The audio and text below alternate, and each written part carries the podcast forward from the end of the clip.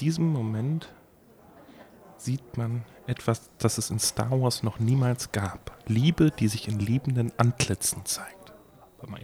Aber das stimmt doch alles gar nicht. Was? Ja, was hinter schreibt. Oder die. Ich guck mal, ob es in der oder die ist gleich. Jens, Jens. Also ich nehme an, Mann.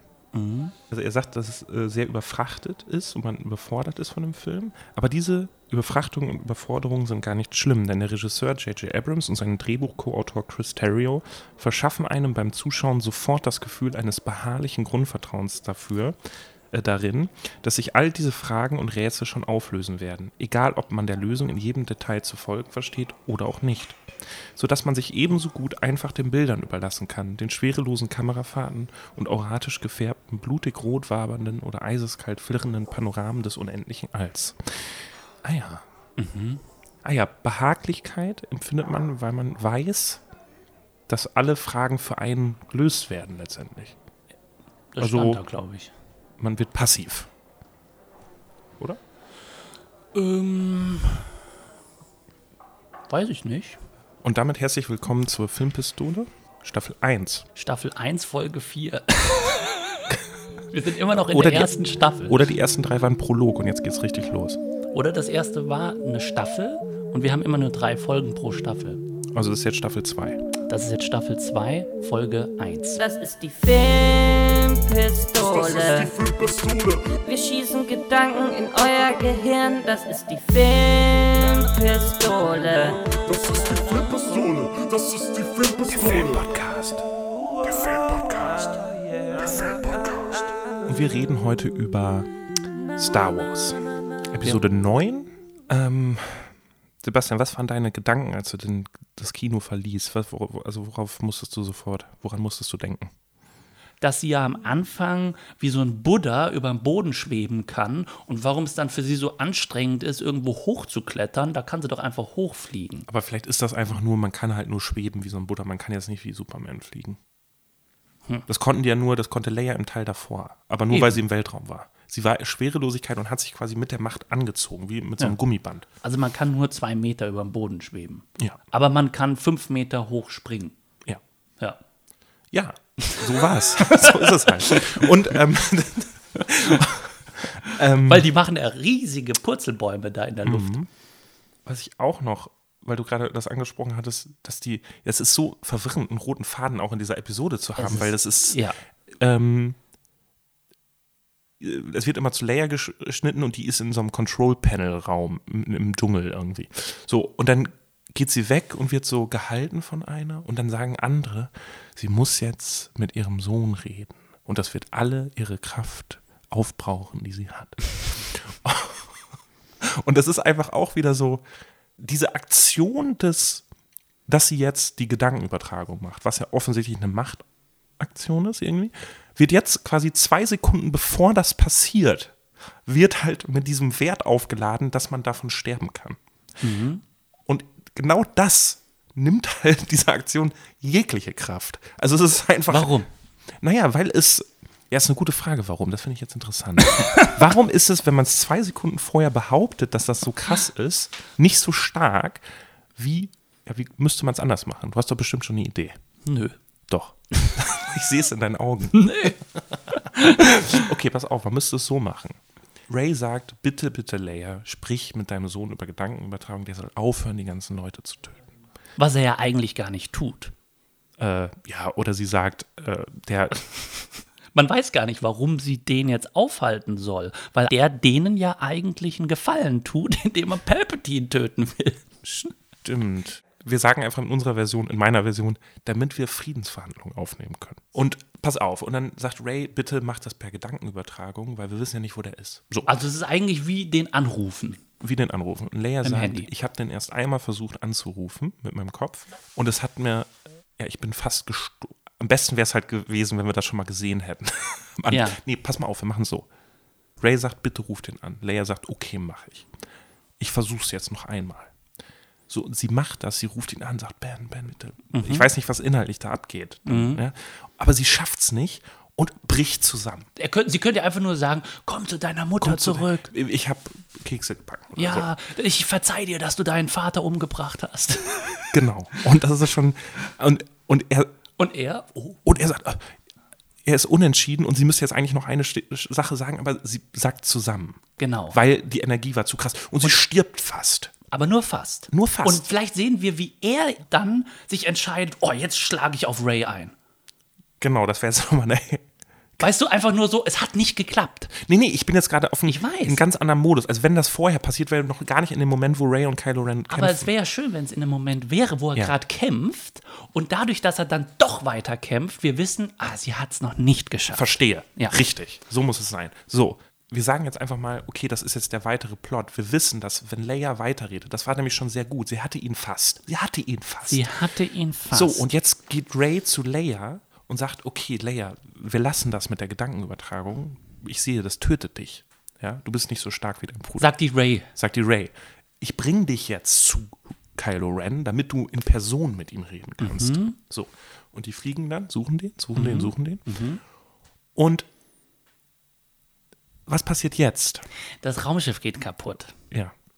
Die können da nicht hin. Die können da nicht hin.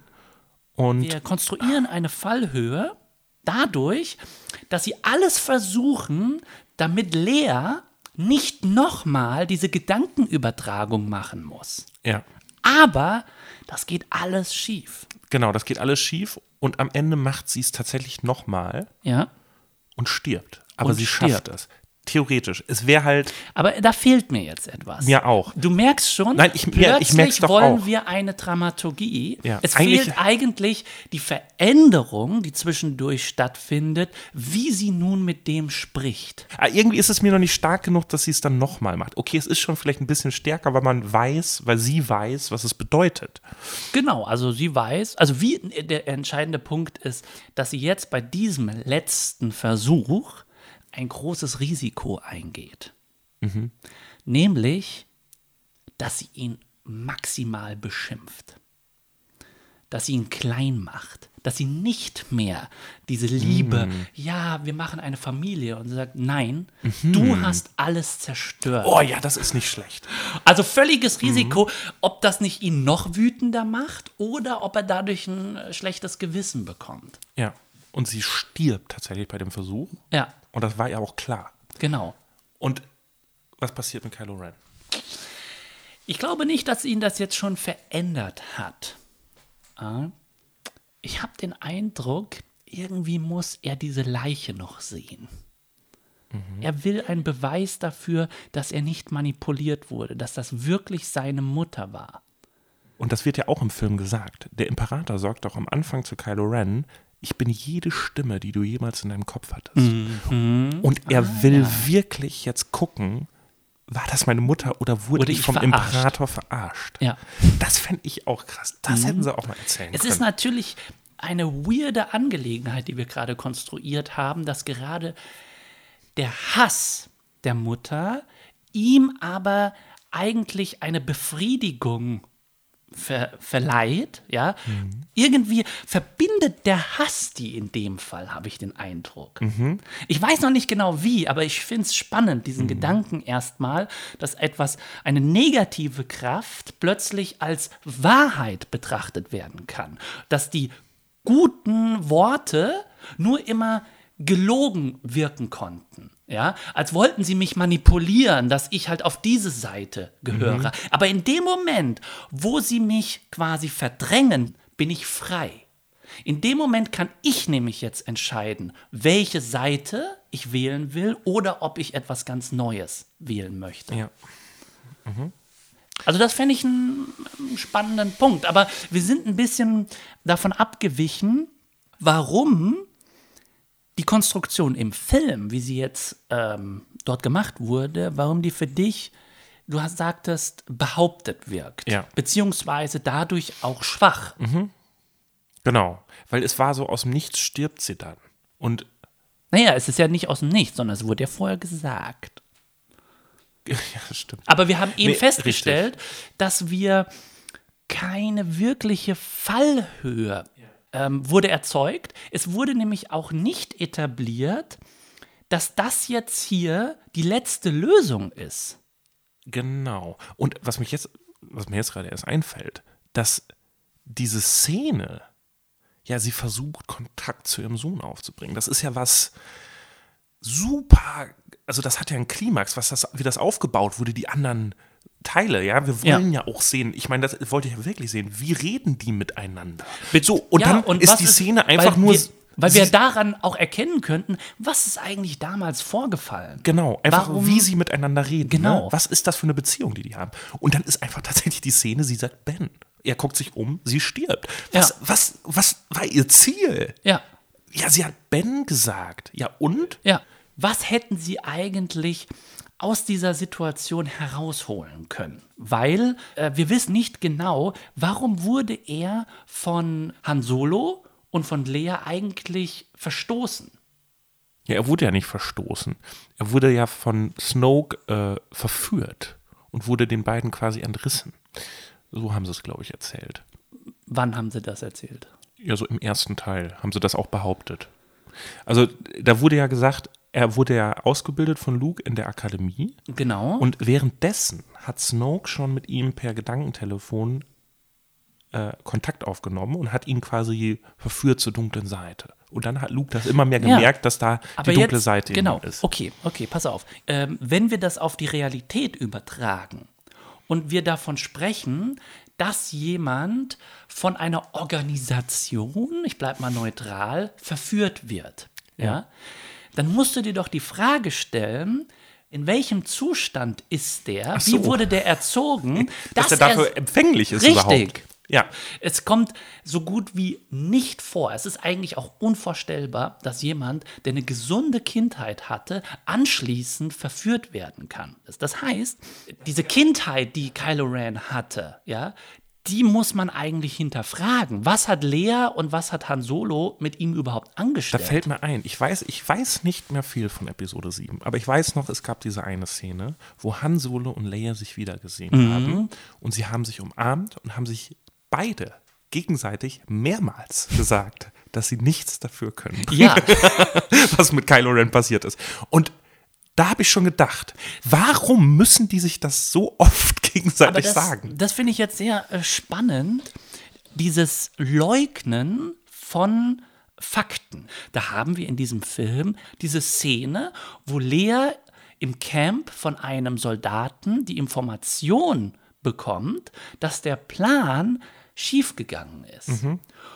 Und sie und ihre Assistentin weisen diesen Soldaten jetzt darauf hin, dass er beim nächsten Mal diese Information positiver sagen soll. Das heißt, sie leugnen bzw. sie ignorieren, dass sie sich jetzt eigentlich einen Plan überlegen müssten oder eine, eine Strategie, wie sie dieses Problem lösen. Stattdessen, und das ist das Abgefahrenste, machen sie mit dem Soldaten genau das Gleiche, was sie ihm vorwerfen. Sie sind negativ. Anstatt ein gutes Vorbild zu sein und sagen, also wir bleiben ruhig, wir überlegen jetzt mal. Danke für die Info. Danke für die Info. Ähm, sehr schön. Wir gucken mal, wie wir dieses Problem jetzt in den Griff bekommen. Auf jeden Fall. Und das Ding ist halt, dass wir das gerade so, dass das ja was Interessantes wäre, aber dass man ja den Eindruck hat, dass die Filmemacher das tatsächlich glauben, auch den Charakteren. Also, dass es wirklich, dass Beziehungsweise, die Behauptungen, die die aussprechen, als Wahrheit wirklich gewertet werden. Und dass so der Film rezipiert werden soll. genau, also beziehungsweise, dass das das Ende der Logikkette ist. Ja, also Ja, das oder ist jetzt quasi der Fakt. So geht man um miteinander. Genau, richtig. Und das ist nämlich der Gag. Ich, das habe ich eh das Gefühl, dass die guten Charaktere in Anführungsstrichen, die können sagen, was die wollen. Das Ja. ist immer wahr. Ja.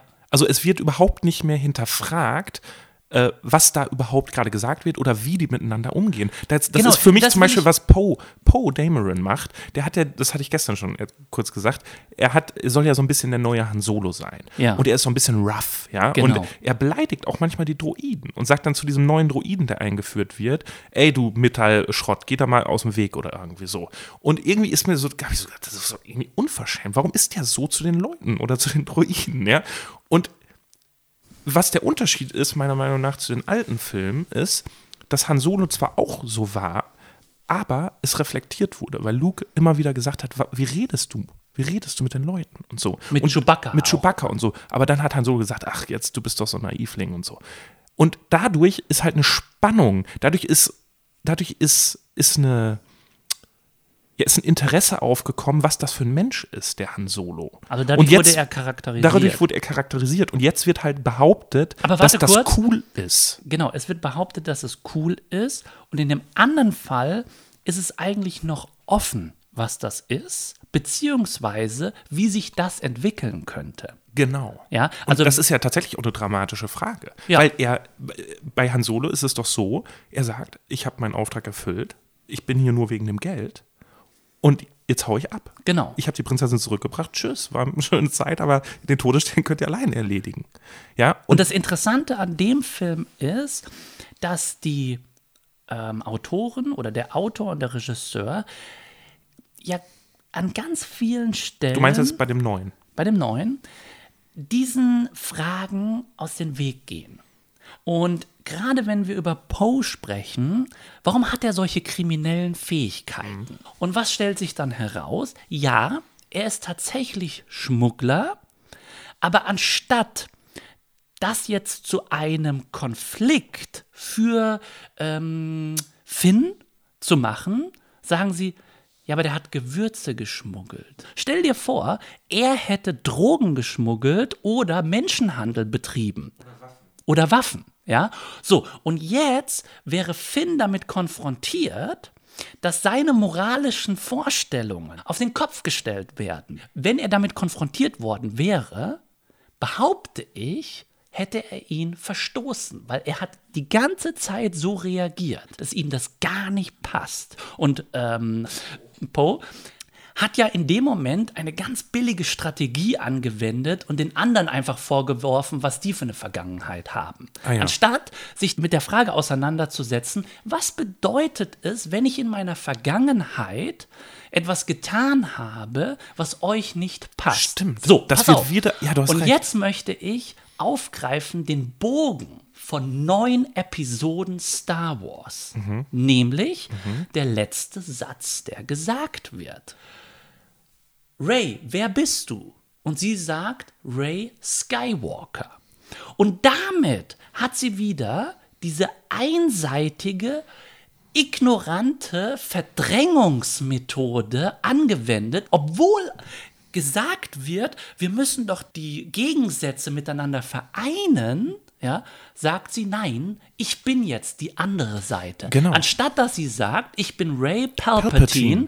das ist aber nur eine Worthülse und ich möchte dir zeigen, was für ein Mensch ich bin, obwohl ich von Palpatine abstamme. Richtig. Und da, das ist nämlich vielleicht auch, da hat es mir am ganzen Körper geschauert. Muss ich jetzt mal einfach, ich wollte ja versuchen, ein bisschen neutraler zu sein. heute, Ja. Aber ich schaff's jetzt nicht.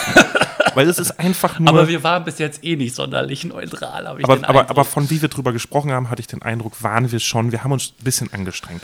Das Ding ist halt, diese letzte Szene ist für mich dieses, das ganze, wie ein Brennglas, hat das alles zusammengefasst, was die J.J. Abrams Filme Meiner Meinung nach war der Ryan Johnson-Film ja anders. Darüber können wir auch gleich nochmal ein Können bisschen wir auch reden. noch mal reden. Aber die J.J. Abrams-Filme, die haben einfach dieses, weiß ich nicht, ob ich das so sagen kann, aber das, was Star Wars mal ausgemacht hat, diese Balance, dieses Humanistische, was vielleicht im Kern stand, was Yoda versucht hat, Luke Skywalker damals beizubringen, wurde vollkommen über den Haufen geworfen. Und das Interessante ist aber trotzdem, dass Luke das sogar jetzt in Episode 9 hat sie ihr das doch gesagt. Du musst lernen, dass es egal ist, wie du heißt, sondern welcher Mensch du bist. Aber anscheinend war das auch wieder nur eine Worthülse, ja, die keinerlei Wert hat. Jetzt habe ich eine Frage. Ja. Ist das tatsächlich wichtig, was du da gerade von Das dir ist gibst? gerade, ähm, Pass auf, warte. Weil, was ist, wenn wir sagen, das Ganze ist nur ein Hollywood-Film? Das dient doch nur der Unterhaltung. Ja? Ja. So, warum ist es dann entscheidend, dass wir uns darüber Gedanken machen, welche tieferen Logikstrukturen und Ideologien sich in diesem Konstrukt befinden? ja. Hm. Genau. Hm. Jetzt könnte man natürlich irgendwie gucken, boah, wir sind sehr ernst heute, ne? Findest du? Also okay, ist das wichtig? Die Frage ist, die Frage ist, also man kann natürlich sagen, Filme ist eine Achterbahnfahrt. Wir gehen halt manchmal ins Phantasialand, also gehen wir auch manchmal in den Filmpalast. So. Also wenn man eine Geschichte erzählt bekommt, Ja. dann ist doch die Frage, nimmt man nur das auf, was man denkt, was man aufnimmt, Ja. oder nimmt man eigentlich noch mehr auf und merkt es gar nicht? Das ist die Frage. Genau. Und ich könnte mir vorstellen, dass man tatsächlich mehr aufnimmt, als man sieht. Also, äh, oder mehr aufnimmt als einfach nur die Action. Dass man tatsächlich gewisse Mindsets, wie diese Filme behaupten, wie das Leben ist, tatsächlich aufnimmt und in sein Leben ein bisschen überträgt. Und ich glaube, das passiert umso mehr, je mehr man Filme guckt, die dasselbe Mindset haben. Also wenn man dieser Theorie folgen will, dann könnte ich mir vorstellen, als Zuschauer hat man schon diese Präferenzen, die Welt unter einer bestimmten Perspektive zu betrachten. Und der Film führt jetzt dazu, dass das im Grunde nur gestärkt wird, ja, dass dieses Mindset wachgerufen wird. Und es stellt sich jetzt die Frage, was genau ist das für ein Mindset? Weil du hast gesagt, dich hat diese Szene jetzt nur exemplarisch mit Lea emotional nicht getriggert. Ja? Aber viele Leute triggert diese Szene. Das stimmt. Was bedeutet das? Was haben die dann eigentlich für eine emotionale Konditionierung? Ich glaube, das liegt daran, dass die, das ist nämlich genau, worüber wir eben mit der letzten Szene geredet haben, dass die Leia als Bild im Kopf haben. Wer ist Prinzessin Leia? Und sie haben alles im Kopf, wofür sie steht. Der, die Lustige aus den alten Filmen, die Gute. Sie, ich glaube, die haben dieses komplette Bild von ihrem Kopf, was in dem Moment stirbt. Aber sie haben nicht mehr, oder sie haben nicht im Kopf das, was ist. Also was wirklich hier erzählt und gezeigt wird. Sondern einfach nur noch ein, ja, das Wort Leia ist angereichert worden mit schönen Erinnerungen. Und wenn die jetzt stirbt, ist das einfach nur deswegen traurig, weil alle Erinnerungen, die mit ihr verbunden worden sind, aus den alten Filmen und vielleicht sogar, als die das erste Mal Star Wars gesehen haben, da sind die mit den Eltern reingegangen, das war so ein schöner Abend und so. Alles das wird angereichert mit, der, mit dem Wort Leia und stirbt. Aber wer Leia ist als Mensch, als Charakter, interessiert in dem Moment nicht mehr. Weil es wird einfach auch nicht erzählt.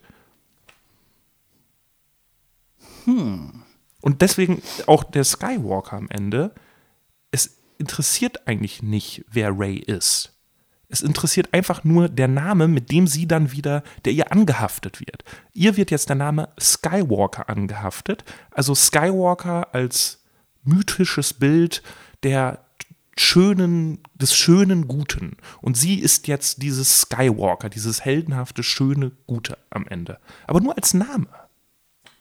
Das heißt, der Film etabliert nicht, warum die Momente eine Emotion oder eine, ein Interesse wecken, sondern sie sind nur noch, nee, was heißt nur, sondern sie sind das Ergebnis, das angeblich vorher stattfand. Und das, was vorher stattfand, ich würde schon fast davon Also mir fällt es jetzt schwer, negativ über deine, über deine Erzähltechnik zu sprechen. Irgendwie hast du mich überzeugt. Nee, wirklich? Das ist ja ein Ritterschlag. Ich glaube, das gab es noch nicht. Weil, stell dir mal vor, du betrachtest die Star Wars Saga wie Everybody Wants Some. Von Richard Linklater. Und du hast Das war doch- einfach ja. nur Momente im Leben von Menschen erlebt. Und es spielt keine Rolle, ob diese Momente besonders emotional waren, äh, ob die aufregend waren, was weiß ich, ob was die waren, ja? sondern es ist einfach nur letztendlich die Quantität an Ereignissen, die dazu führt, dass ich eine Verbindung mit diesen Menschen aufbaue. Selbst wenn die nur gemordet hätten, ja, was sie auch tun. Nee. Nicht in Everybody Wants Some, sondern in Star Wars. Ja. Weil eigentlich schlachten die die ganze Zeit äh, die Stormtrooper ab, von denen wir wissen, dass das Menschen sind, die teilweise versklavt wurden, um Stormtrooper zu sein, was hier nochmal in dem Teil erwähnt Diesen wird. Gedanken hatte ich noch gar nicht, aber du hast vollkommen recht. Es sind eigentlich man sich- versklavtes Kinder. Genau, es sind versklavt und man Wo freut dann auch noch, sich, yes!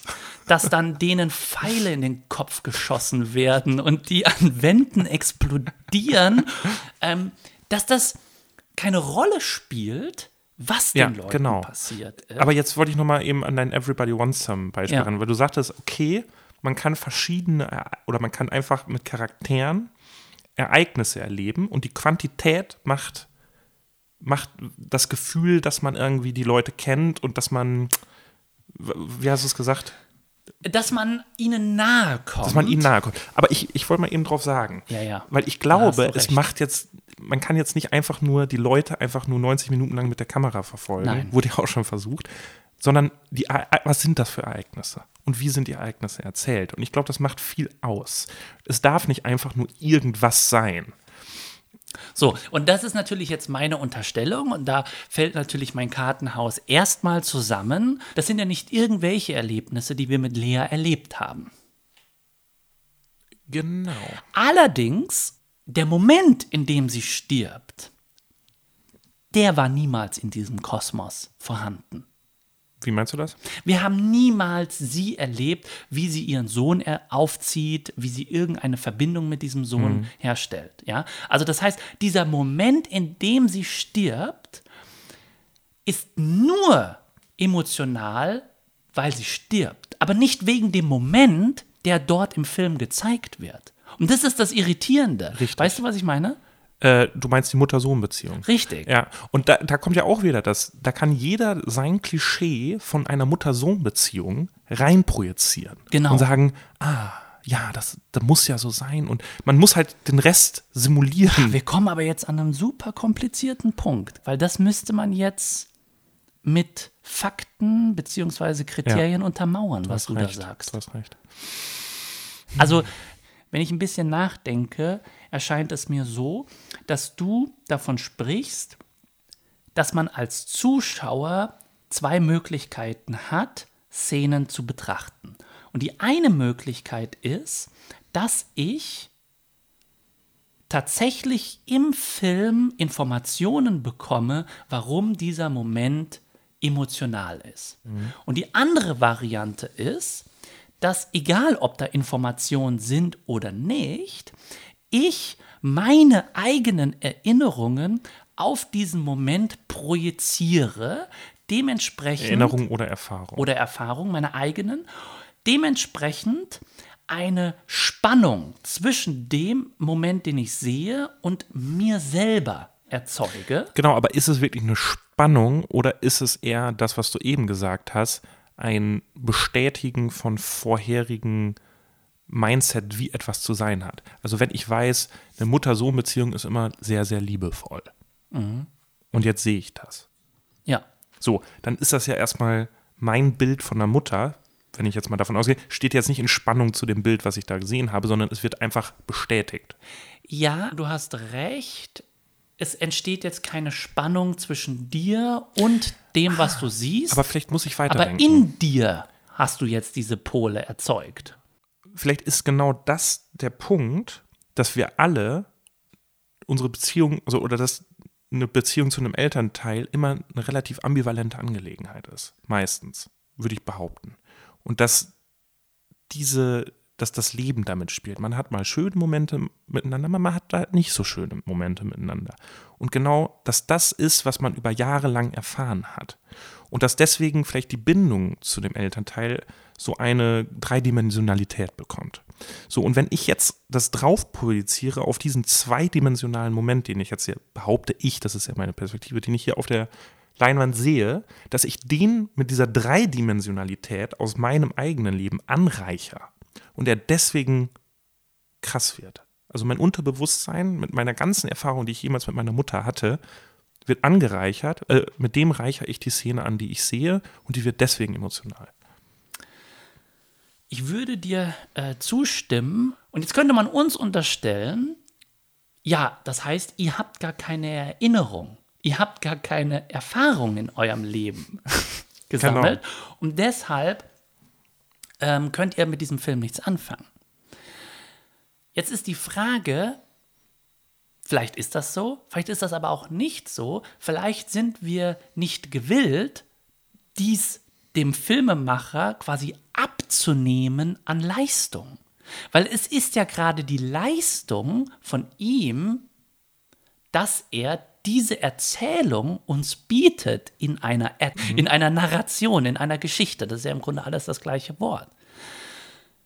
Wenn er das nicht tut, dann ist also seine Leistung, dass er sich in seinem Leben umgeguckt hat oder wahrscheinlich nur auch in Filmen und in Büchern, sich nur Momente rausgenommen hat und sagt, okay, das biete ich jetzt dir als Zuschauer, damit du deine Erinnerungen da wachrufen kannst mit. Genau. Aber warum hätte es den Mehrwert, sag ich mal, für uns, wenn man eine Erzähl, also wenn der, also du sagst jetzt gerade, dein Punkt ist jetzt erstmal, okay, der hat seine Leistung nicht gebracht. Das heißt, eigentlich hat er für sein Geld nicht naja, gearbeitet. Wobei, sondern, wobei ich habe im, im, im, im Nachhinein gesagt, na gut, er hat schon eine Leistung gebracht. Er hat nämlich die Leistung gebracht, dass er all diese Momente gesammelt hat. Ja. Weil der Film besteht ja nur aus Punkten im Grunde. Mhm, genau. Und die, die auf, die sich zu nichts entwickeln. Deshalb, äh, äh, also. Und das ist auch, jetzt will ich doch nochmal ansprechen auf ähm, den Teil davor. Aber warte kurz, lass uns kurz deinen Gedanken davor zu Ende bringen, dass du sagst, was hat der Film geleistet oder beziehungsweise was entsteht dadurch, wenn wir von dieser wir nennen es ja gerne simulierten Kunst ausgehen, mhm. dann bedeutet das, dass der Film selbst uns rein gar nichts Neues bietet. Er lässt mhm. uns keinerlei Möglichkeit in die äh, Erinnerungswelt, in die Gedankenwelt von J.J. Abrams und seinem Autor einzutauchen. Genau, er kann keinerlei neue Perspektiven auf irgendwas bieten, was vielleicht Fortschritt. Stattdessen bringt. ruft er einfach nur Bekanntes im Zuschauer wach. Ja. Ein Wachruffilm. Genau. Und ein Bestätigungsfilm, wenn man es äh, gemein sagen möchte. Genau.